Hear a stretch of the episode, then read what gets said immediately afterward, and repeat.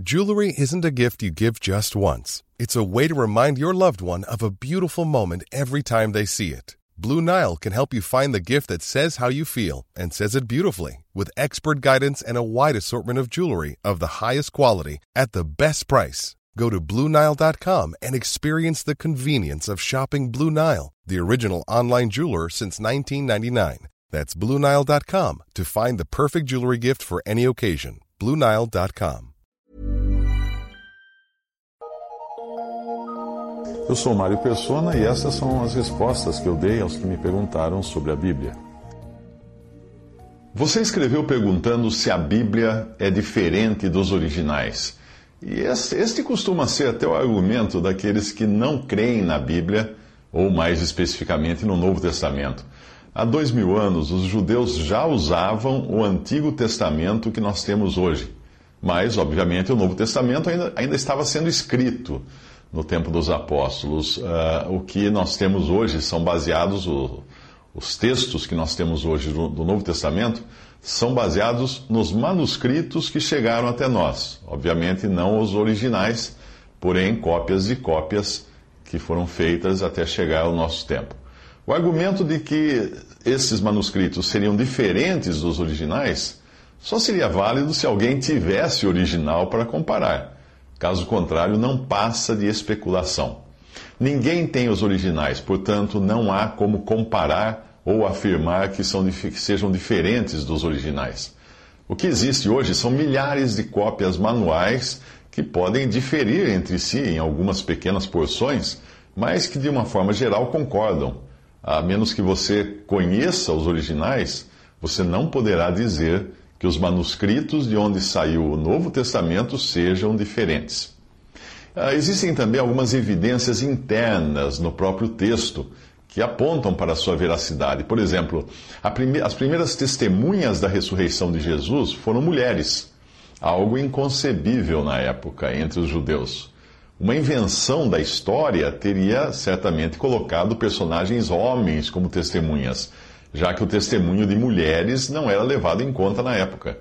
Ninguém imaginaria então inventar algo e colocar, se isso fosse uma invenção, uma invenção, uma mera invenção, e colocar que os que viram a ressurreição foram mulheres. Ninguém faria isso, teriam feito com um homem. A ideia de terem sido lendas também, as, a história, as histórias do Novo Testamento, tipo a concepção virginal de Cristo, os milagres, a sua morte, a sua ressurreição, essa ideia de, de, que fossem lendas foi descartada por um escritor que é considerado um dos maiores especialistas em lendas do mundo. O nome dele é Tolkien e ele é autor de Senhor dos Anéis. Ele era um cristão convicto e ele convenceu o seu grande amigo ateu C.S. Lewis uh, de que a, a narrativa do Novo Testamento não era uma lenda Luiz se converteu a Cristo depois desse testemunho dado pelo seu colega de, de cátedra, né, seu colega até de, de faculdade, de, de, de, professor, como professores que eles eram.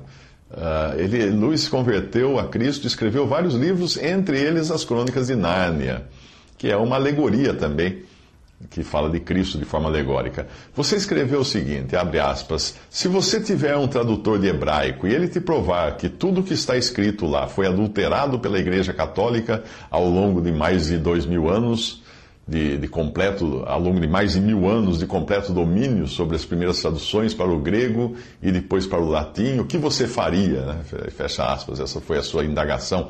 Bem, o Novo Testamento foi todo escrito em grego. Então você não vai precisar de um tradutor de hebraico para analisar o Novo Testamento, porque ele foi todo escrito em grego, que era o inglês universal, equivaleria ao inglês universal da época, exceto o Evangelho de Mateus, que foi escrito numa forma de aramaico, que era a língua falada na Palestina naquela época. Apenas o Antigo Testamento foi escrito em hebraico e algumas porções até em outras línguas também. A Igreja Católica não possui todos os manuscritos. Então, isso é uma, é uma ideia totalmente errônea de que a Igreja Católica alterou os manuscritos, porque os manuscritos não estão todos nas mãos da Igreja Católica.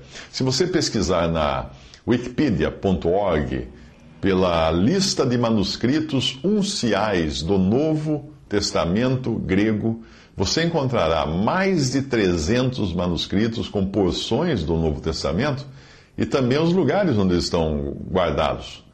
Faça também uma pesquisa por lista dos papiros do Novo Testamento e você vai ter uma surpresa. Existem ainda os textos clássicos, que são volumes mais completos, alguns contendo também o Antigo Testamento, como é o caso do Código Vaticano, o Código Sinaítico e o Código Alexandrino. Uma tradução também do século IV, que é uma, foi uma tradução muito importante, foi aquela feita por São Jerônimo a maioria dessas traduções é conservada, sim, na Biblioteca do Vaticano. O Código Alexandrino, no entanto, foi escrito no Egito e é conservado no Museu Britânico, em Londres. Com a profusão de outros manuscritos, todos eles puderam ser comparados com textos mais antigos existentes em outros lugares do mundo. E a descoberta de novos manuscritos continua a, todo vapor.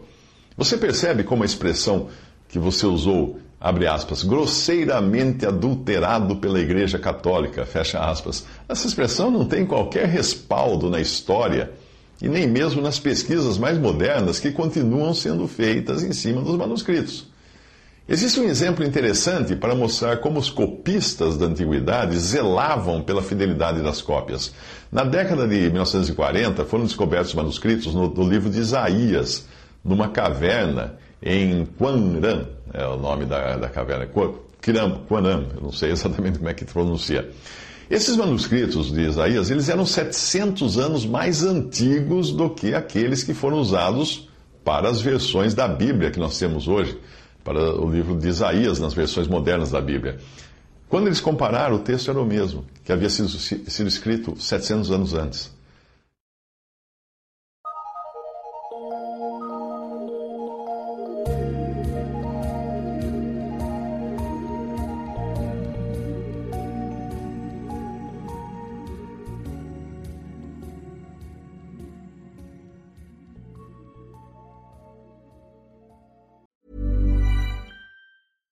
Hi, I'm Daniel, founder of Pretty Litter. Cats and cat owners deserve better than any old fashioned litter. That's why I teamed up with scientists and veterinarians to create Pretty Litter. Its innovative crystal formula has superior odor control and weighs up to 80% less than clay litter.